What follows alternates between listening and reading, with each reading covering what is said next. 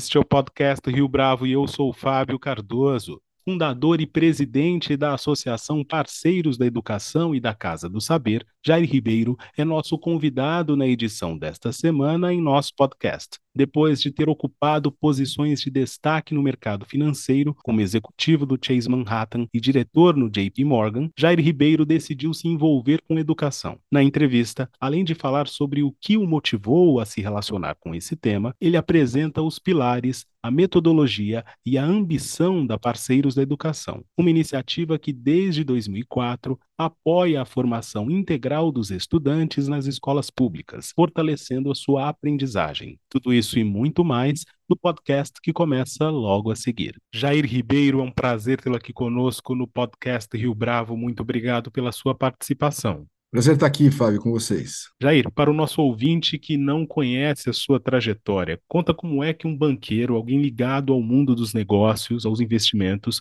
foi se envolver com educação do jeito que você se envolve? Eu tive muita sorte do lugar onde eu nasci, família onde eu nasci e tudo mais. E tive uma educação privilegiadíssima. Fiz escola americana aqui, depois fiz Universidade de São Paulo, depois fui estudar fora com bolsa. E, eventualmente, se eu tivesse nascido 4 quilômetros ou 10, 5 quilômetros onde eu nasci, numa zona um pouco mais uh, vulnerável, eu não teria tido o resultado que eu tive na minha carreira essa desigualdade me incomoda muito. E muito em função de o grande equalizador dessa, dessa grande desigualdade que a gente vive no Brasil é a educação. Depois que eu tive uma carreira, eu fiz uma carreira no mercado financeiro, depois eu tive tive um banco de investimentos, depois eu tive uma empresa de tecnologia, foi relativamente bem, e a gente vendemos o banco de investimento, depois vendemos a empresa de tecnologia, depois tive mais uma vida no mercado financeiro, mas essa história da desigualdade me incomodava muito. Então, quando eu tive alguma condição financeira um pouco melhor, eu falei, puxa, deixa eu devolver para a sociedade. Há uns 20 anos atrás, eu reuni um grupo de pessoas para falar assim, puxa, como é que é a forma mais eficiente e eficaz de eu devolver para a sociedade?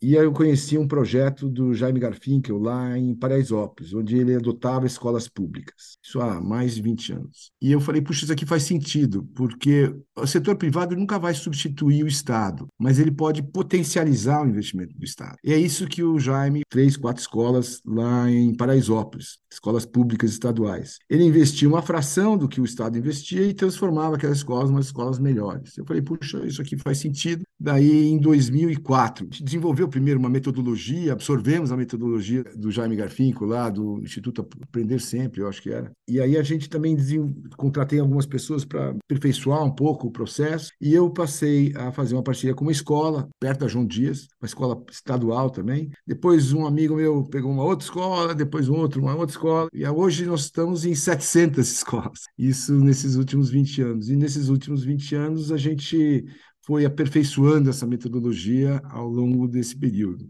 Mas o que me levou a fazer, voltando para a sua pergunta, é esse incômodo. Eu acho que a responsabilidade por reduzir a desigualdade no Brasil não deve ser colocada só no colo do Estado, deve, é de todos os stakeholders, uh, empresários, pessoas físicas, pessoas jurídicas e todo mundo que pode e deve contribuir para a melhora e para a redução da desigualdade no Brasil. Jair, esse sentimento, esse incômodo sempre esteve com você ou foi algo que apareceu ao longo da sua trajetória? Sempre teve um pouco comigo. Eu, eu me lembro, quando eu tinha uns 20 anos, com mais dois amigos, que aliás são meus amigos até hoje, a gente estava tomando um chopp, um happy hour, e colocando que como nós fomos sortudos de termos tido uma educação privilegiada e que em locais muito próximos da gente as, as crianças não estavam tendo, não tiveram a mesma oportunidade. Isso eu me lembro dessa conversa com, com 20 anos de idade. Então eu acho que já vem um pouco de lá, mas eu ao longo dos anos, 20 anos seguintes, eu estava muito focado em fazer minha carreira, em ganhar dinheiro, em assim, até criar também família e tudo mais. Mas isso sempre estava no,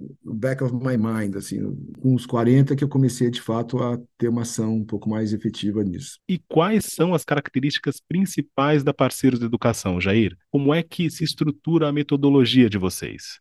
O que a gente hoje o nosso programa ele tem quatro pilares. Então nós chegamos a primeira coisa é que o diretor a gente trabalha a nível de escola ou de uma diretoria regional que é estadual, que é, o Estado tem 5.100 escolas, é dividido em 91 diretorias regionais, então cada diretoria regional tem de 60 a 100 escolas, de 60 mil a 100 mil alunos. Então nós apoiamos escolas, apoiamos diretorias regionais e apoiamos também redes municipais. Nós estamos hoje em 10 redes municipais aqui no estado de São Paulo. E o nosso foco, é, ele tem três pilares. É, assim, primeiro é e mais importante é a parte pedagógica, o que a gente mediu ao longo desses anos que efetivamente tem eficácia, ou seja, que, res, que reflete na melhoria do, do aproveitamento escolar dos alunos, é a questão pedagógica, que é formação do professor, material didático estruturado, metodologias de gestão, de acompanhamento pedagógico, a formação dos coordenadores pedagógicos das, das escolas e também programas de recuperação, de recomposição de aprendizagem, que a gente fala.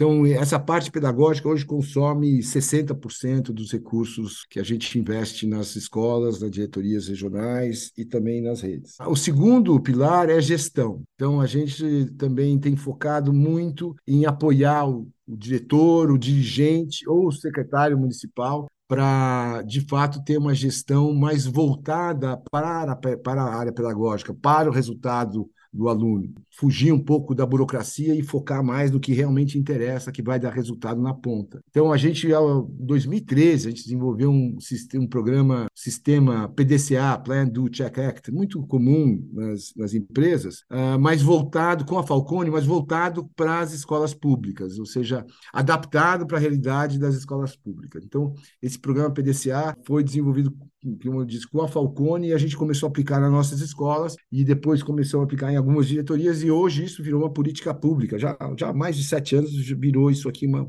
uma política pública do Estado de São Paulo. O terceiro pilar é a parte de infraestrutura. Quando a gente começou o programa em 2004, a gente focava muito em infraestrutura e a gente foi medindo e via que não tinha. Você podia investir, pintar a escola, botar computador, fazer sala de professor, fazer sala brinquedoteca, etc. Foi medindo os resultados disso e a gente não viu que isso impactasse de fato no aprendizado do aluno. Curioso, quer dizer, a parte de infraestrutura, que é o que todo empresário gosta de ver, porque é, é, é tangível, você está vendo a escola mais bonita, pintada, etc. Mesmo porque também em 2004 existia uma falta de recursos muito grande nas, nas secretarias estaduais e municipais. Então faltava dinheiro nas escolas mesmo, não tinha dinheiro, banheiro, não tinha dinheiro para papel higiênico, papel de xerox. E ao longo desses últimos 20 anos, essa realidade mudou. Hoje, principalmente na última gestão, eles fizeram um mecanismo de que chama PDD, é Programa de Dinheiro Direto na Escola. Então, hoje, as escolas recebem um, um recurso importante do governo estadual e dos municípios também, para a parte de infraestrutura das escolas. Então, isso deixou de ser uma prioridade absoluta da escola. E, e para nós também isso é ótimo, porque a gente via que isso não tinha um resultado de fato na ponta tão direta como a gente queria. Então, hoje, a parte de infraestrutura, que é o terceiro pilar, a gente usa como uma forma de você até é, ganhar um goodwill, um goodwill da, da escola e tudo mais. É mais nessa linha. E representa hoje 5% do, do que a gente gasta nas escolas. O quarto pilar, que é é importante, mas é o mais desafiador para a gente, que é a inserção da escola na comunidade. E os nossos programas eles têm uma duração de 5, 6 anos. Então, após esse período, a gente desmama a escola. A gente já fala assim, ok, isso já tem toda a metodologia, isso já tem todo essa, esse novo processo de gestão, etc. Agora, vocês estão, nós vamos pegar outras escolas que estão mais necessitadas. E o ideal é que a comunidade absorva parte do que a gente faz. Isso é uma, tem, a gente, é, muito sinceramente com vocês, é a parte que a gente está mais tendo dificuldade de fato implementar. É um desafio para o futuro nosso, assim, como envolver mais a sociedade, a comunidade local na escola. Principalmente porque sempre as escolas que a gente trabalha são escolas de periferia, são famílias quebradas, são famílias de baixíssima renda, então é, tem uma dificuldade uh, grande em envolvê-las no processo da escola. Mas esse a gente entende que isso é importante e faz parte de um dos quatro pilares da Parceiros na sua avaliação, Jair, o que ajuda a explicar essas dificuldades que você mencionou agora? Eu acho que não tem uma resposta única para isso. Para ser sincero, eu tenho, nós temos a gente acha alguma coisa, mas não tem, não tem uma evidência clara. Mas o que nos parece muito é que, primeiro, culturalmente, o brasileiro não tem essa cultura como tem os asiáticos, etc., de ter a educação como um pilar principal da formação do, dos seus filhos, né? E mesmo porque eles também não tiveram essa educação. Na medida que a escola dá comida e dá abrigo para eles por meio período, um período integral, etc., já está bom demais, para os pais, porque eles não conseguem avaliar o que é uma escola boa, o que é uma escola ruim. Isso eu estou generalizando, claro, mas uh, existem exceções. Mas eu, quando a gente promove encontros com os pais, etc., com as famílias e as comunidades, a gente consegue atrair 20%, 25% dos pais para os nossos programas. Quer dizer, então, o grosso, a mais, grande, grande maioria não tem, não vai. Ah, mas também tem, tem um aspecto, são famílias super vulneráveis, de baixa renda, e as prioridades que elas têm são mais ligadas à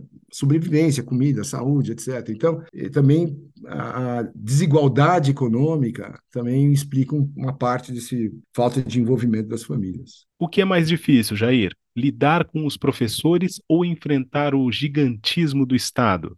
O nosso programa ele procura potencializar o investimento do Estado. Então, ele procura substituir. Por exemplo, eu não acredito em privatizar escolas públicas, etc. Porque é impossível. O Estado brasileiro gasta um bilhão de reais por dia, mais ou menos, em educação no Brasil todo. Isso nos três níveis, federal, estadual e municipal. Quer dizer, não tem dinheiro privado que vá substituir isso. Então, na medida que a gente trabalha para potencializar o investimento do Estado, a gente trabalha muito próximo com as secretarias, tanto estadual como municipais. Se o Estado e se o secretário ou se o diretor da escola, etc., não, não tiver essa abertura, a gente nem começa o programa. Então, é fundamental que tenha essa convergência de ideias e de objetivos com o diretor, com os secretários que a gente atua. O professor é o fator mais relevante na qualidade da educação. A pandemia, você viu isso, quer dizer, colocaram computadores, aplicativos, etc. Não resolveu. Quer dizer, sem um bom professor, a criança não aprende. Isso tem, isso,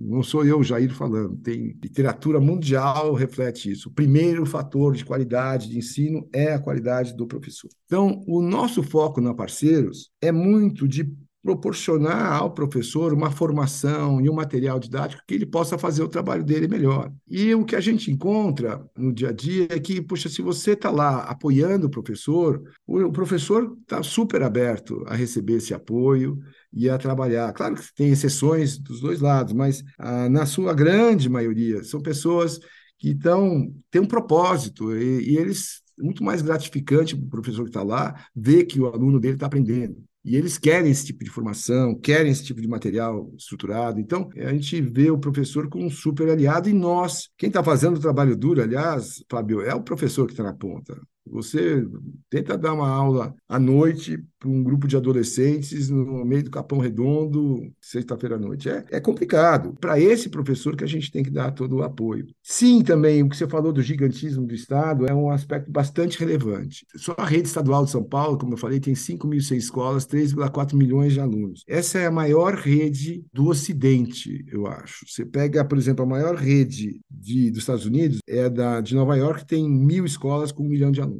Então, a complexidade da rede estadual é muito grande. Sim, é, e aí precisa de processo e gente. Uh, no estado como um todo, nós temos 12 mil escolas. Imagina, nós em 700, mas o estado como um todo, de escolas municipais e estaduais, somos 12 mil escolas públicas e mais ou menos 10 milhões de alunos. Isso inclui também creche. Então, é, é um número, são números bastante desafiadores. E o nosso projeto na Parceiros é transformar a educação de São Paulo, quer dizer, esse gigante, na melhor da América Latina até 2040. E a gente acha que é possível fazer isso, porque São Paulo tem mais ou menos o mesmo PIB per capita do Chile, deveria ter a mesma educação do Chile e não tem. Um dos fatores é uma falta de continuidade das políticas, o outro também é a desigualdade que a gente vê, a dispersão de desigualdade que a gente vê aqui em São Paulo é maior do que a gente se vê no Chile, mas é possível, é bastante possível se fazer isso. E desde que a gente tenha políticas baseadas em evidência e também políticas e continuidade dessas políticas.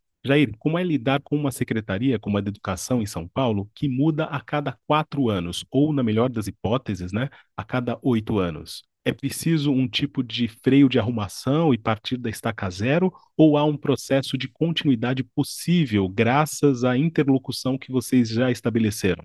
É pior que isso, Fábio. Ah, eu tô, nós tivemos 20 e poucos anos de governo do PSDB, mas, ao mesmo tempo, nós tivemos cerca de 12 secretários de educação nesse período. Ou, ou seja, teve uma. E pior, nos últimos. Eu fiz esse cálculo, nos últimos 20 anos, nós tivemos 17 coordenadores pedagógicos, que é o sujeito que cuida da parte, toda a parte pedagógica, o vice-presidente de operações pedagógicas, por exemplo, assim, da secretaria. Então, o turnover do, do, desse cargo é muito alto e isso, claro, que dificulta o trabalho. E eu acho que isso é uma das razões. Aliás, não sou eu que falo, tem um historiador da educação que chama Jamil Cury, ele coloca que um dos grandes problemas do Brasil é justamente a falta de continuidade das políticas. Nesse sentido, a gente faz três coisas para mitigar esse, esse risco de descontinuidade. O primeiro é que a, a, gente trabalha com parcerias com empresários e executivos, etc. Então, nós temos nosso grupo de parceiros da educação, mais ou menos uns 150 formadores de opinião, empresários, executivos, etc., que são as pessoas que bancam as escolas, que bancam as diretorias regionais e também as redes de ensino. E com isso a gente formou um,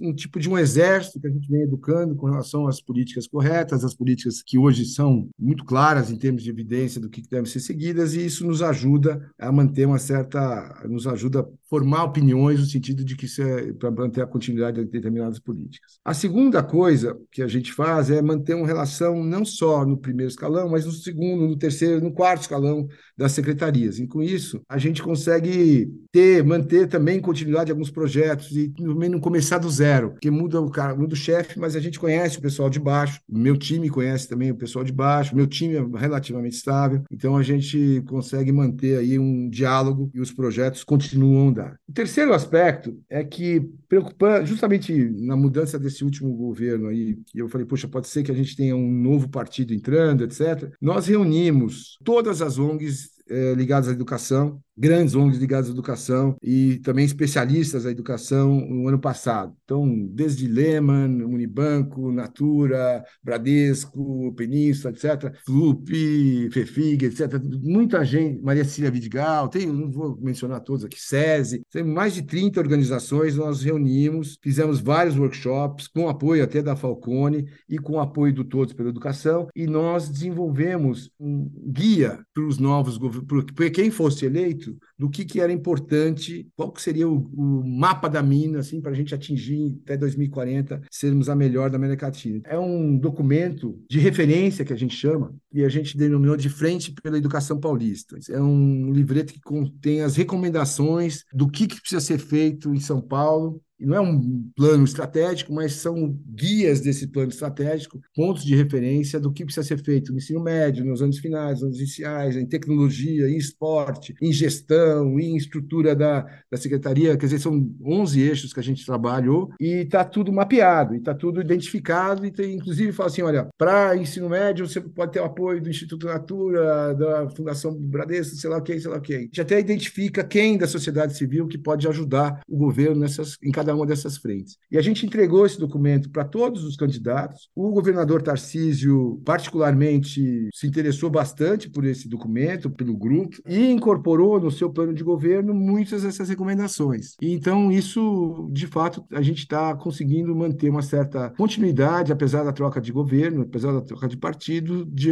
vários projetos importantes, como, por exemplo, as escolas de pleno integral. São esses três eixos. A gente tem um grupo de, da sociedade civil forte, tem um relacionamento com a secretaria em vários escalões, mas também a gente pre preparou um documento de referência das organizações ligadas ao terceiro setor e especialistas em educação que dão norte para o novo secretário, para quem for, do que, que a sociedade civil entende que seria o caminho para a gente melhorar a educação pública em São Paulo. Falando ainda dessa conexão com o governo do estado, Jair, especificamente com a administração Tarcísio de Freitas, na edição de novembro da revista Piauí, tem uma reportagem da jornalista Raquel Kozer que trata da gestão de Renato Feder à frente da Secretaria da Educação. E um dos poucos nomes que ainda endossam o secretário Renato Feder é o seu, que consta no final da reportagem. Você se sente isolado nessa posição? Como é que tem sido a conexão com a pasta que nos últimos meses, ao menos, tem recebido muitas críticas de especialistas e mesmo da sociedade civil? A secretaria é uma, uma coisa bastante, é muito complexa e é muito grande. Imagina, você tem 240 mil funcionários, 210 mil professores. Eu acho que é, de certa forma, natural que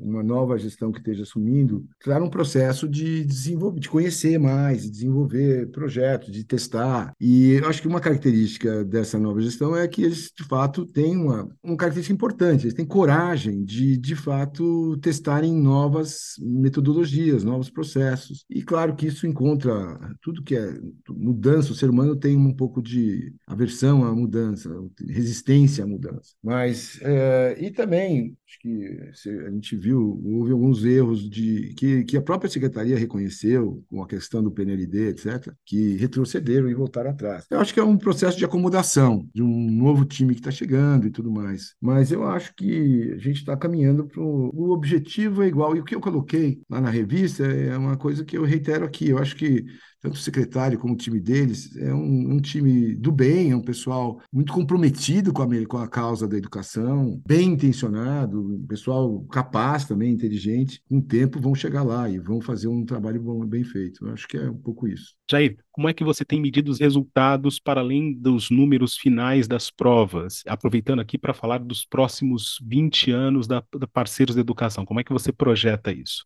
A parceiros, a gente mede bastante o resultado das parceiros, todo ano, né? E, então, em uma análise regressiva dos nossos, sei lá, os últimos 12, vai para pegar os últimos 20, em média, as nossas escolas melhoram 35 a 45% dos seus índices educacionais no período de 3 a 4 anos. É uma, isso representa quase um ano letivo a mais por ciclo, é, é bastante expressivo. Nas diretorias de ensino também a gente viu uma, um, uma melhora significativa principalmente das duas que a gente pegou, nós pegamos em 2019 as, as diretorias Sul 1, Sul 2, aqui, Capão Redondo, Jardim Ângela, Paraisópolis, etc., que era a 87 a 83 elas subiram 40, 50 posições no Estado em menos de dois, an em dois anos. Quer dizer, então, a gente tem resultados bastante expressivos. Isso está no nosso site da Parceira Educação. Quem quiser, quem tiver curiosidade, está lá. Nós também fizemos uma avaliação com uma organização chamada IDES, Instituto de Desenvolvimento do Investimento Social, onde eles, falam, eles fazem uma avaliação do retorno que, que você, que a sua intervenção filantrópica dá para a sociedade. E nos programas de redes de ensino, para cada um real investido pela Parceiros, a gente devolve R$ 7,17 para a sociedade o maior retorno que eles já calcularam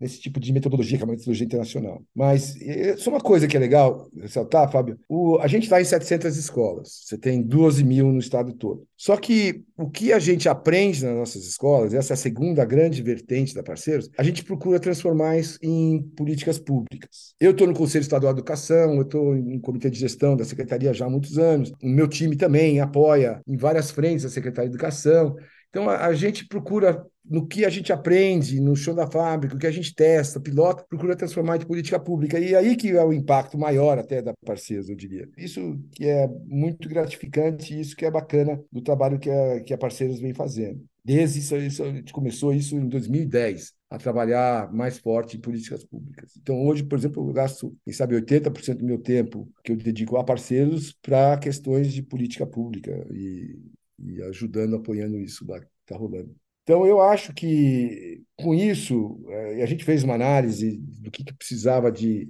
ganhos intermediários para chegar em 2040 para ser o melhor da América Latina. A gente acha que é possível e mantendo esse ritmo a gente consegue eventualmente chegar lá. Sobre São Paulo, eu acho que é São Paulo, a gente começou esse programa de apoio na política pública de São Paulo em 2011. Em 2015, São Paulo já era o primeiro lugar no IDEB Fundamental 1, Fundamental 2 e Ensino Médio. Era o primeiro IDEB nesses, nessas três categorias. De 2017 até 2019, a gente teve algumas mudanças na secretaria, teve muita troca de secretário, e aí a gente deu uma queda. Mas em 2019, quando entrou o Rossielli, fez uma gestão, que eu considero brilhante em São Paulo, de 2019 a 2023. Então, a gente está. Mas no meio teve a pandemia. Uma rede tão grande como São Paulo, a pandemia tem muito mais impacto. Mas a gente está muito bem posicionado. Hoje nós temos uma nova carreira do professor. E o que a gente fez, o que a gestão passada fez, que é um grande marco, é a expansão gigante das escolas de período integral. Então, eram 300, foram para 2.300 escolas de período integral. E, claro, nesse, crescimento, você teve algumas que não foram bem formadas, etc. Mas é um passo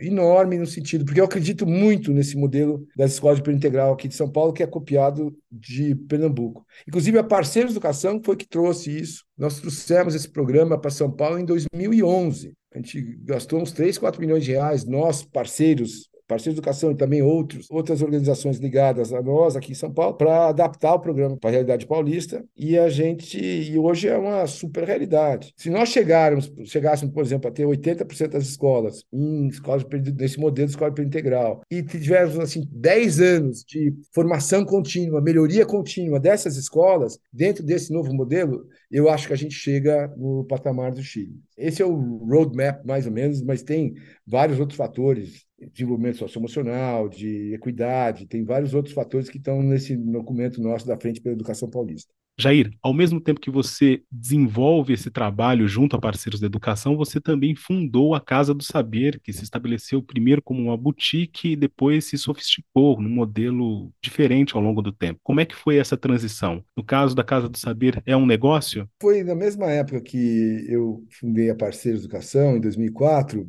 eu também você querer estudar mais filosofia e psicologia, etc., arte. E eu comecei a ter essas aulas na minha casa trazia professores e a gente juntava um pessoal, normalmente pessoas da USP e tal, e a gente discutia, toda semana a gente tinha um saraus. E aí as pessoas começavam a me ligar, falavam assim, poxa, quero ir para sua casa, mas nós estamos estudando Nietzsche aqui, se você não entende os gregos, não dá para você paraquedear.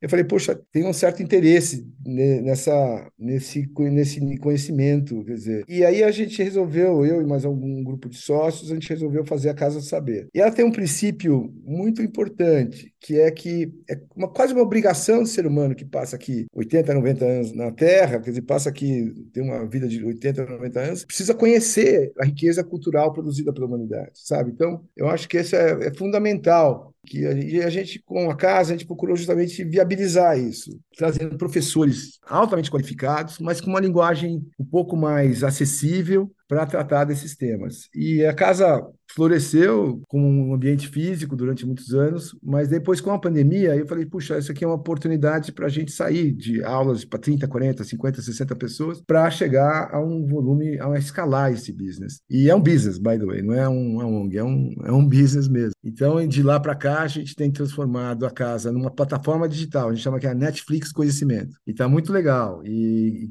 cada semana a gente lança dois novos cursos e temos hoje, sei lá, 40 mil assinantes dentro da, da plataforma.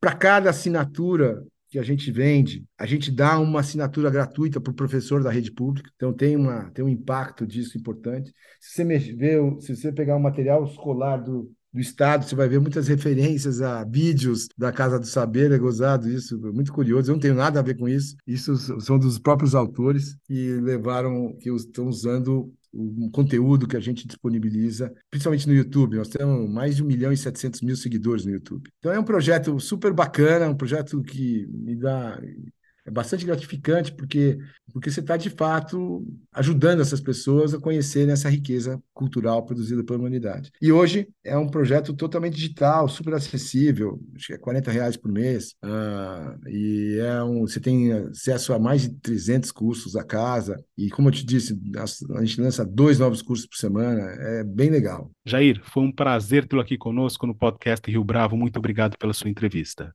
Valeu, Fábio. Muito obrigado. Manda um abraço aí pro pessoal da Rio Bravo. Conheço há muitos anos e tudo de bom para vocês. Obrigadão, um abraço. E esta foi mais uma edição do podcast Rio Bravo. Ouça, comente e compartilhe. Gostou da experiência? Nós da Rio Bravo estamos aqui para lhe oferecer o conteúdo mais adequado para a sua melhor tomada de decisão. E no site www.riobravo.com.br você conhece mais a respeito da nossa história. No Twitter, o nosso perfil é @podcastriobravo.